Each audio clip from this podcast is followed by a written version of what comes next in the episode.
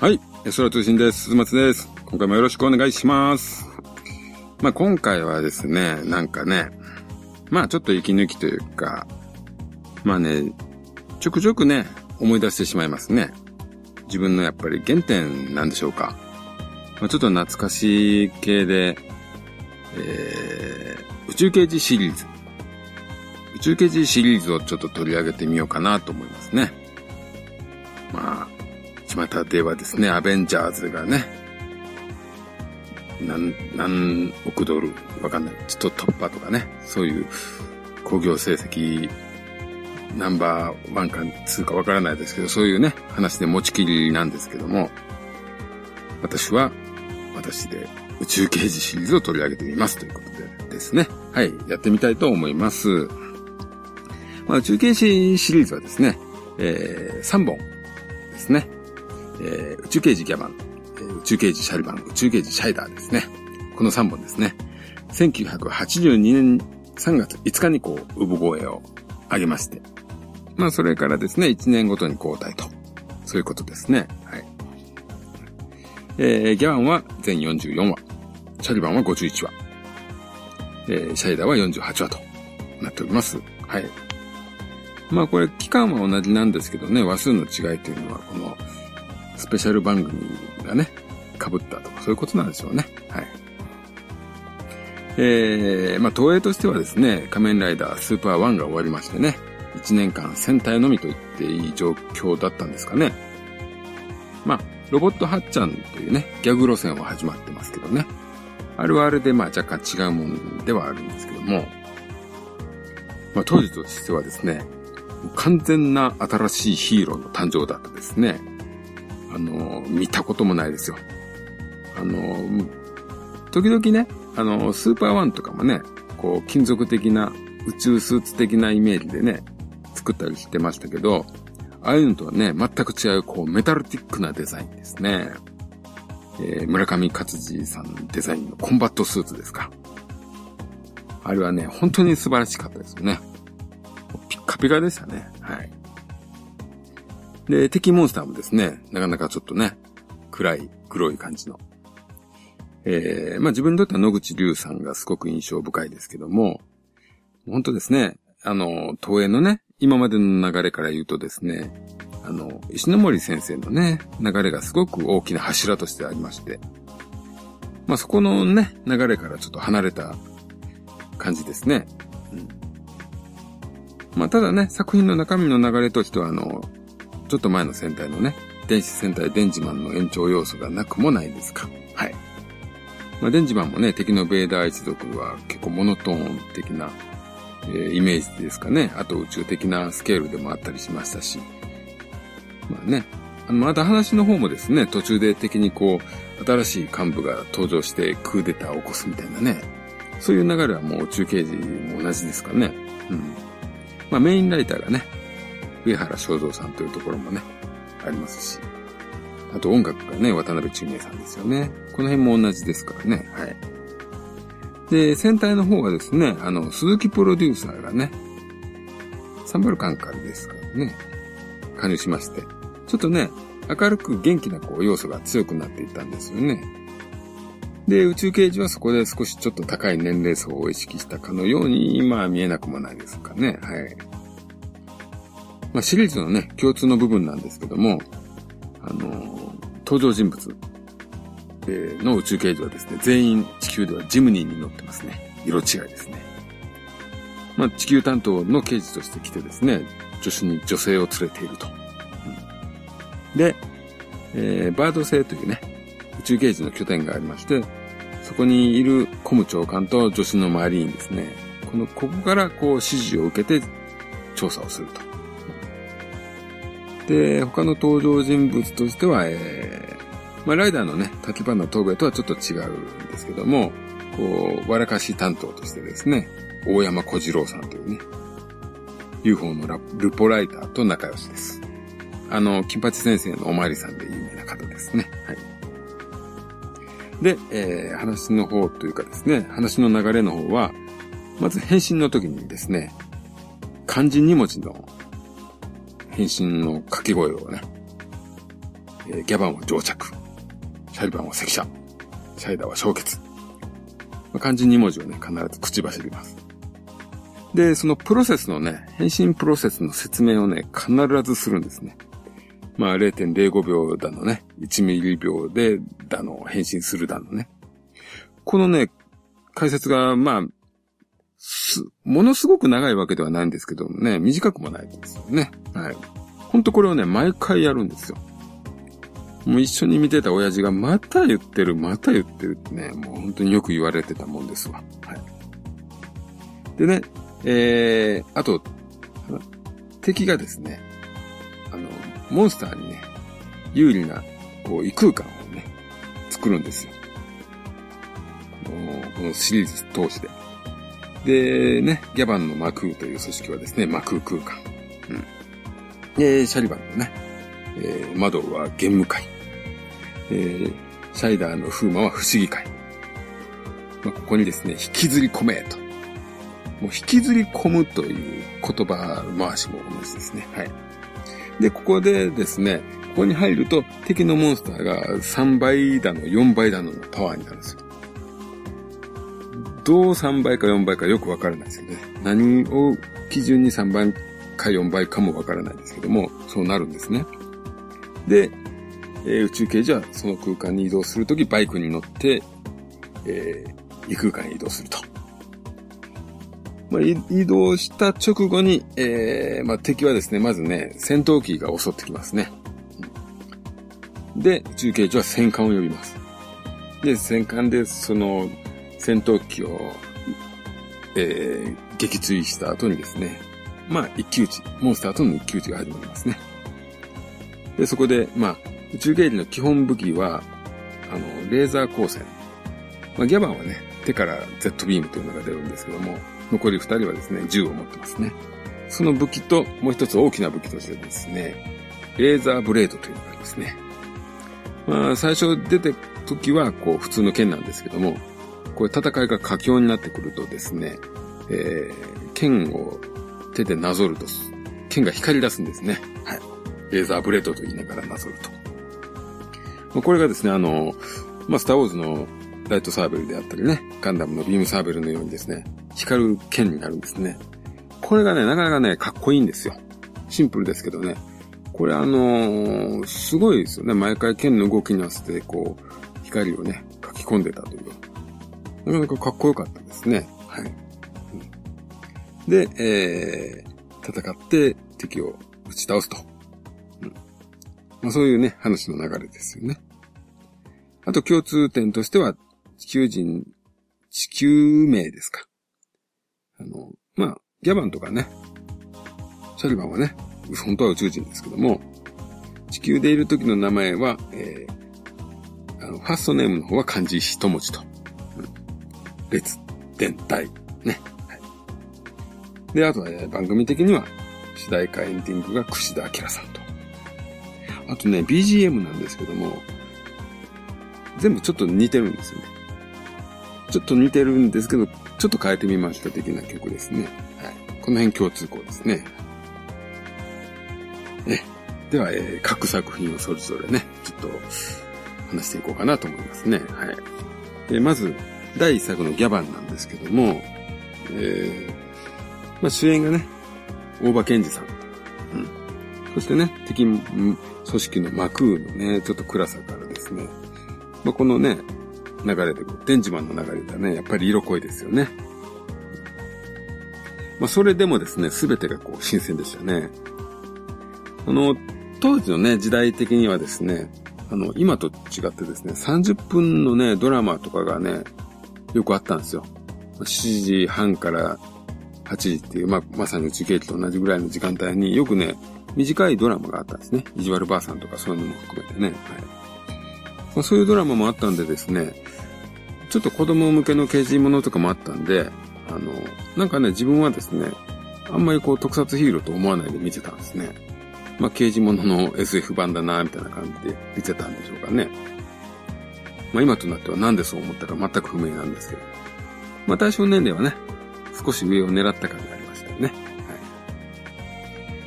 い。で、えー、話はですね、軸の部分はですね、まあ、まあ、担当側にね、宇宙刑事がいない地球に配属された一乗寺列子とギャバン。まあ、設定はですね、あの、行方不明の父ボイサーを探すというね、そういう話がね、裏にありましたですね。で、この父親役がですね、もうソニー千葉ですね。千葉真一さんなんですよ。まあまあ、そんなしょっちゅう出ないですけども、もうあの千葉真一が出てるんですよね。で、これをね、一緒に見て、見ていた親父はですね、この二人に似てるけど、本当に親子かと。俺に聞いたもんですわ。はい。でですね、戦艦がね、ドルキランというんですね、これね。えー、まあ、ギャバンの乗ってる戦艦ですけどもね、はい。これがですね、デザインがですね、スタートレックのエンタープライズをですね、ギュッと潰してね、縦一列にしたような感じですね。で、上の円盤部分がね、こう切り離すことが可能でして、まあ、この辺もね、スタートレックネクストジェネレーションにちょっと近いんですけど、はいまあ、こっちの方が早いですか。はい。で、切り離して竜の姿に変わるんですよ。この竜がですね、電子星獣ドルという形態なんですけども、これかっこいいですよね。竜に変わる意味なんて全くないんですけども、まあ、この荒唐無稽さがかっこいいですね。はい。あと、ギャバンの魅力ですか。あのね、ホラーガールというね、マクーの中にですね、ホラーガールというキャラがいますね。あの、レオタードの女性で、なんですけども、え、頭がね、オウムになっててですね、なってるんです。すごく可愛いです。あと、サンドルバというね、あの、あの、悪のね、えー、魔王の息子役でですね、西田健さんがサンドルバという役で出てます。はい。あの、帰ってきたウルトラマンの騎士座隊員ですね。えー、必殺ファンには、鬼塚さんですか？で有名ですね。はい。えー、ギャバンはこんなところ。続きまして、シャリバンですね。これは私の一番好きですね。一番好きなんですね。はい。えー、まあ、ギャバンの代わりにね、地球担当になったイガデンコとシャリバンですね。まあ、この本作の軸はですね、イガデンのルーツであるというですね、イガ星という、ね、星があるんですね。この星のですね、復興、最高の話となっておりますね。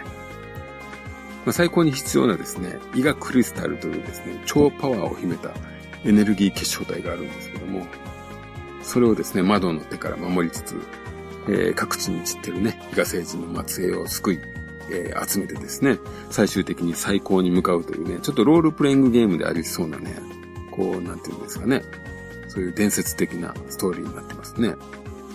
まあ、今作のね、好きなところはですね、まずね、渡り博さんですね、えー、シャリバン役なんですけども、すごい、すごくいいヒーロー役者さんですよね。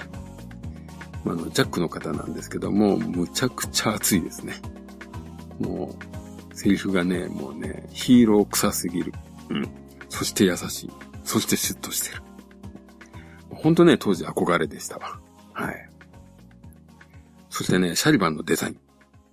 コンバットスーツのデザインですね。これね、よくよく見るとね、悪魔顔してるんですわ。口の裂け方とかですね。目がね、釣り目ですね。うん。そしてあの、エンディングでね、シルエットだとよくわかるんですけども、なんかね、耳が尖ってるように見えるんですよ、シルエットが。でですね、すごくね、ワイルドなんですよね。うん、またね、色がね、メタリックな、こう、レッド、ワインレッドですか。なんでしょうか。すごくセクシーなんですよ。うん。かっこいいですわ。はい。で、あと戦艦。シャリバンの戦艦をグランドバースと言いましてですね、これ色合いがね、すごい地味なんですよ。まあ、それがすごくかっこいいんですけども、あの、変形語がね、ちょっと人型っぽくなるんですけども、まあね、あの、よく駅弁を売ってる人と言われるスタイルに変形するんですね。うん。まあ、ただね、まあ、あまあそこはちょっとあんまりかっこよくはないんですけども、戦艦としてはね、なかなかね、いいですね。戦艦スタイルの時の方がすごくかっこいいですね。はい。で、何よりもですね、シャリバンの素敵なところなんですけども、必殺技ですね。シャリバンクラッシュ。これがですね、こう夕日をバックにですね、大きく振りかぶっての斜め切りと。このシルエットといいですね、舞う火の粉。もうほんとね、これ奇跡の映像ですね。はい。超ヒーローです。うん。もうほんとね、シャリバンは熱いですね。うん、すごく素敵です。俺もちょっと熱くなったんで、この辺にしておきます。はい。で、続きましてね、シャイダーなんですけども、シャイダーはですね、ちょっと全2作とね、ちょっと違うんですよ。あの、ギャバンとシャリバンにはね、共通の部分がすごく多いんですけども、なんですが、何気にね、ギャバン、シャリバンと3作目のシャイダーにはですね、若干の隔たりがね、隔たりを感じずにはいられないんですよね。結構違いがあるんですよ。こう3部作としてまとまってるようで、ちょっと違うんですよ。まずね、主演がね、ギャバン・シャリバンはこう、ジャックの俳優さん。当時ジャパンアクションクラブですかね。はい。俳優さんなんですよ。まあ、ギャバンことね、出場時列演じるオーバーケンジさん。バトルケニア、デンジブルーでもね、有名ですね。で、シャリバンこそ、こと、伊賀伝王の演じるのは渡り博さん。まあ、この後の作品のね、スピルバンとか、あとジャスピオンでブーメランなんていう役もやってましたね。まあ、この二人はですね、スーツアクターとかもね、経験済みでね、バリバリアクションできる人なんですよ。なんでね、本当に結構無茶させられてるというかですね、もう高いところからね、飛び降りるなんていうのはね、毎回のようにありますね。ところがですね、一方、シャイダーこと沢村大を演じるのは、つぶらやひろしさん。あのね、特撮の神様、つぶらや英二の孫でございますと。まあ、清潔感のあるね、高青年、高青年なんですけども、これがね、今までの二人とは全く違いましてですね、こう、アクションがね、あまりこう、お得意ではなかった。まあね、うん。まあ1話か2話あたりでね、私ね、あの、当時動きがね、侍大の動きにはちょっとがっくりした記憶がありますね。まあ今までとね、違うという意味でね、どうしても比べちゃいますよね。まあ、ただそれをね、補うためにできた設定がですね、相棒のアクションなんですよね。アニーこと森永直美さんですね。ジャックの方です。ただね、この兄はね、もうね、ミニスカートなんですよ。もうね、パンチラがもう、パンチラが激しい。もうね、親と一緒に見るのね、本当に恥ずかしかったですわ。あと、ギャバン・シャリバンのね、オープニングエンディング。本当にね、男臭いんですよ。こうね、男らしさをね、問うような歌詞というかですね、男らしさの押し売りをするような歌詞なんですよね。男なんだろうとかね。男強さ、優しさ、みたいなね。でもシャイダーはですね、こうみんなのシャイダーみたいなね。青は空と海の色みたいな。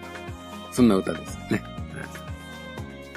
でね、ナレーションもですね、あの、正宗和成さんからですね、大平徹さんへと変わってます。正宗さんのね、あの、すごいマジなね、ゴリゴリのマジなね、ナレーションからですね、大平さんのこう優しく包む感じに変わってしまいましたね。まあまあまあまあ。うん、そしてね、何よりもですね、ギャバン・シャリバンっていうのはですね、ストーリーがね、地続きな部分があるんですよ。まずね、ギャバンの終盤にね、あの、森林で、山の中で、警備隊としてね、イガデンがね、出てくるんですよね。で、怪我をして、えー、バード船の医学かなんかで治療しているということになりまして、キャバンの最終回にシャリバンがね、出てくるんですね。宇宙刑事になりました的な感じで。で、バトンタッチ劇があるんですよね。うん、で、シャリバンになってからも、番組がシャリバンになってからも、えー、ギャバンは隊長として出てね、常に連絡取るんですよね。うん。それとあの、シャリバンのね、話のエピソードの中にですね、ギャバンの父、えー、千葉真一さんがですね、命を懸けて秘密を守った星野スペースカノンというね、超破壊兵器のエピソードがね、ギャバンに続きシャリバンにも出てくるんですよ。この辺も続いてますよね。あの、星野月子さんっていうね、キャラクターも続けて出ますね。はい。で、最終回ですよ。もうズバリタイトルが赤車上着。もうね、仮面ライダー以来のね、ダブルライダー状態。ラスボスをね、同時に、ギャバンダイナミックとシャリバンクラッシュでね、対峙するんですよね。これは本当かっこよかったですわ。感動でした。なんですけども、シャイダーにね、二人は一切出ないんですよね。なんでですかね、これね。あのー、最後ね、シャイダーの終盤でですね、風魔が宇宙的規模で暴れてるっていうね。時の解説のイラストで、ギャバンもシャリバンも風魔と宇宙で戦ってるよ、みたいなね、説明はあるんですけども、全然登場しなかったんですよ。うん、まあこうね、路線がね、まあちょっと変わったっていうことなんでしょうけども、まあ、一つの要因はね、シャリバンがちょっとね、怖くなりすぎたんじゃないかなと思うんですよね。まあ、宇宙刑事シリーズはね、当初ね、あの、世界観というか、番組のトーンというか明るさみたいなものはね、あの、本当敵組織のね、雰囲気というのが、すごくこう、出てた感じはあるんですけども、まあ、ギャバンのね、マクーなんていうのはこう、犯罪組織って言ってますからね、もう名前がリアルですよね。犯罪ですからね。でね、戦闘員がもう革ジャン着てますから、ちょっと怖いですよ。そしてね、シャリバン。こっちはですね、ほんと怪奇をイメージして設定されてるかのようなね。まあ、組織魔導のテイストの、本当もうホラー要素が高かっていたですね。まあ、エピソード的にもですね、こう幻想回帰の話が多かったりするんですけども、まあ、極めつけはやっぱりね、途中から登場する軍師レイダーですかね。うん、まあ、演じるのはですね、機械ダーのプロフェッサーギル、えー、稲妻のフラッシュのガイゼル相当でおなじみ、安藤光夫さんですね。この人はもう本当に怖い役をね、作り込む人なんで、もう本当やばいですね。はい。まあ、シャーリーバンはね、もう敵のボスの魔王サイコもですね、もう何喋ってるかわからない怖さとですね、あと海坊主というね、あのキャラクター、もう1話からシャリバンをこっそり見てるという、あの辺も怖かったですね、はい。まあそんなも困難もありましてね、方向性を切り替えたとは思うんですけどもね。ただシャイダーはですね、シャイダーで結構ちょっと変なね、感じなんですけどね。まあ、敵組織風魔がですね、こう不思議をイメージしていまして、こうファンタジーな怖さですよね。あの、なんていうんですかね。あの、ベルム街の悪夢で縄跳びしながら、あの、歌ってるのありますよね。あんな感じですよね。えー不思議不思議、マーカ不思議なんてね、風魔の曲がね、まあ、ちょくちょくかかりますね。あと敵幹部にですね、新艦ポーというのがいるんですけども、これあの、吉田淳さんというですね、綺麗めの男優さんがね、女装してるんですよね。まあこの昨今のね、テレビみたいにですね、まあ、おねえタレントなんていうのがですね、まあほとんどいませんでしたから、まだまだですね、世の中の人はですね、オカマというものに対してですね、平気で気持ち悪いとか言ってましたね。今あの辺の人をですね、気持ち悪いなんていうのはなかなかいないですよね。もう一般的になりましたからね。そんな時代なんですよね、当時はね。ま、そんなシャイダーなんですけどもね。まあ、シャイダーのいいところですね。あれはいいですよね。あの、バビロス。あの、戦艦なんですけども、これ二つの形態にね、変形しますね。一つはよくある人型ロボット。まあこれはね、よくありますよね。ただ人が着ぐるみになる瞬間がたまにありましたね。あれちょっと違和感ありました。うん、で、もう一つなんですけども、シューティングフォーメーションって言ってね、銃の形になるんですね。で、シャイダーが銃を構えた姿をするとですね、その体からこう、バッとワイヤーフレーム状のね、拡大した図にみたいになってですね、バビロスを銃として構えたような絵になるんですね。これね、説明すごく難しいですね。伝わらないかもしれないですね。まあ、自分の大きな分身がですね、戦艦を銃として手に持ってると。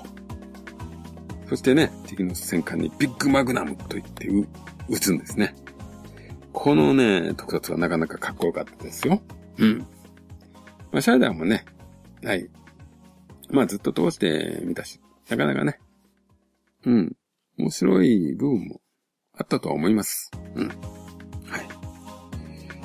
まあね、はい。まあそういうね、宇宙刑事三部作なんですけどもね。まあね、とても、なんていうんですかね、やっぱり新鮮だったというのと、あとすごくヒーローらしい番組でしたね。うん。そしてあの、出演者にジャックの方がね、結構出てて、その辺のね、ジャックの人気もね、すごくありましたね。うん。あと、金曜放送日が金曜ということでですね、もう、テレ朝的にはですね、金曜といえばドラえもん、宇宙刑事、プロレスと、もうこのね、流れが、もう黄金の時間帯でしたね。当時の自分たちには。はい。まあ宇宙刑事はその後ね、メタルヒーローという流れを作りましたね。うん。まあメタルダーなんていうね、超名作も作っておりますが。うん。またね、最近ではね、まあ、ゴーカイジャーでギャバンが復活してからというものを、その後、それぞれのね、二代目が誕生したりもしてますね。まあ、最近ではスペーススクワッドなんていうね、展開もありましたね。はい。まあ、受験ね、でも、やっぱりね、本編をね、皆さん、ちょっと、少しでも興味がございましたら見てくださいと。なかなかね、スピーディーな展開がね、多くて。やっぱりすごくね、あと場面展開がすごく切り替わったりとか、幻想的な映像がね、あったりとか。他にもね、本当に見どころはね、多いと思いますんで。よかったら一度見てみてください。以上、宇宙刑事でした。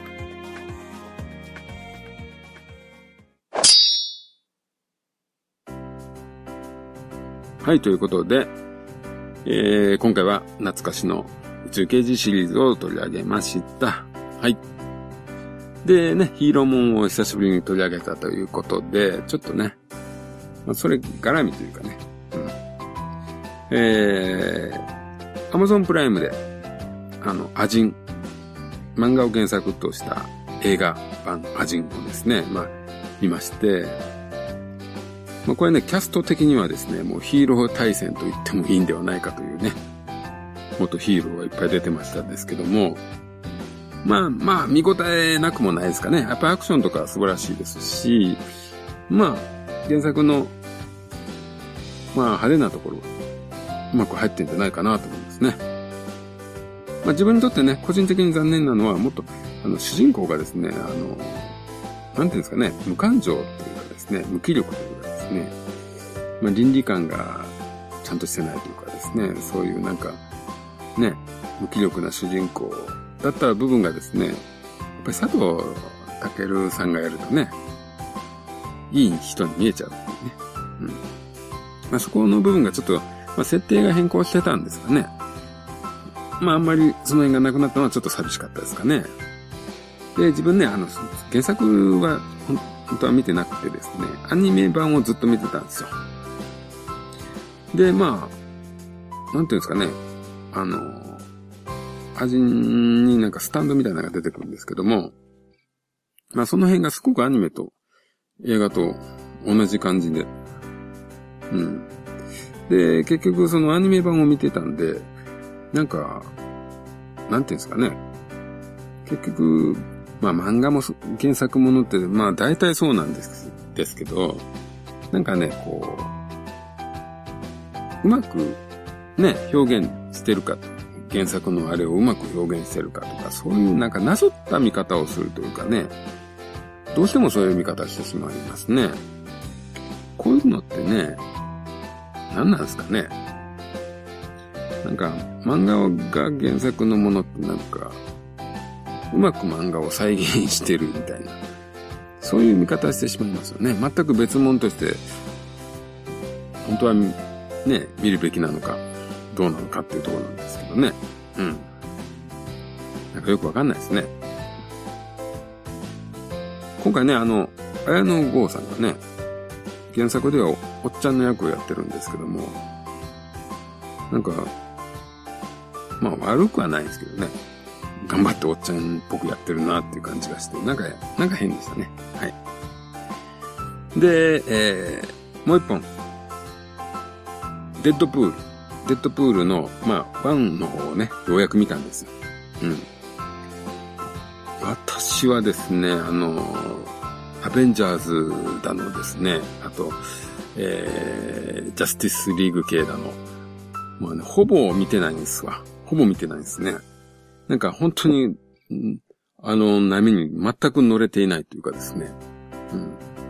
まあ、あれですね。あの、アイアンマンにも、えー、キャプテンアメリカにもですね、何も気持ちが動かないです。見たいという気持ちが。アイアンマンをですね、ちょこっとテレビで見た時あったんですけども、あの全然引き込まれなかったというか、あの、個人的にロバート・ダウニー・ジュニアに魅力を感じて、感じることができないというんです。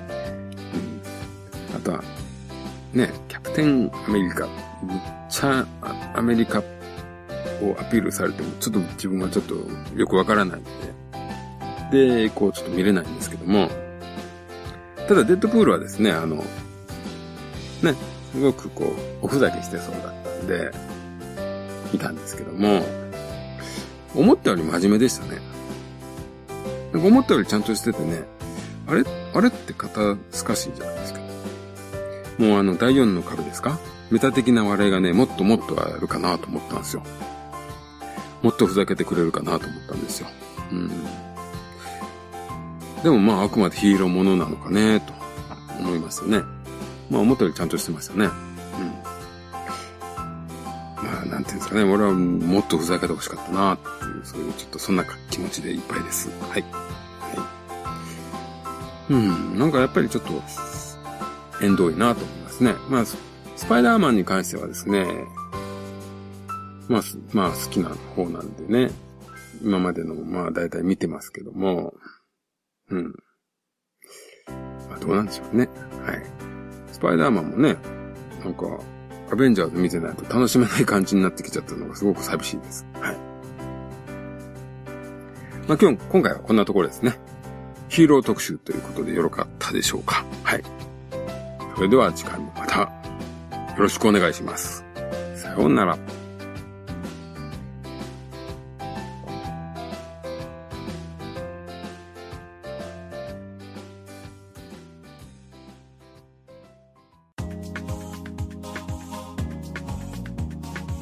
空通信ではお便りをお待ちしております。ツイッターハッシュタグえそら通信。その他シーサーブログのコメント欄、Gmail の方でもお待ちしております。お気軽に感想、ご意見をお寄せください。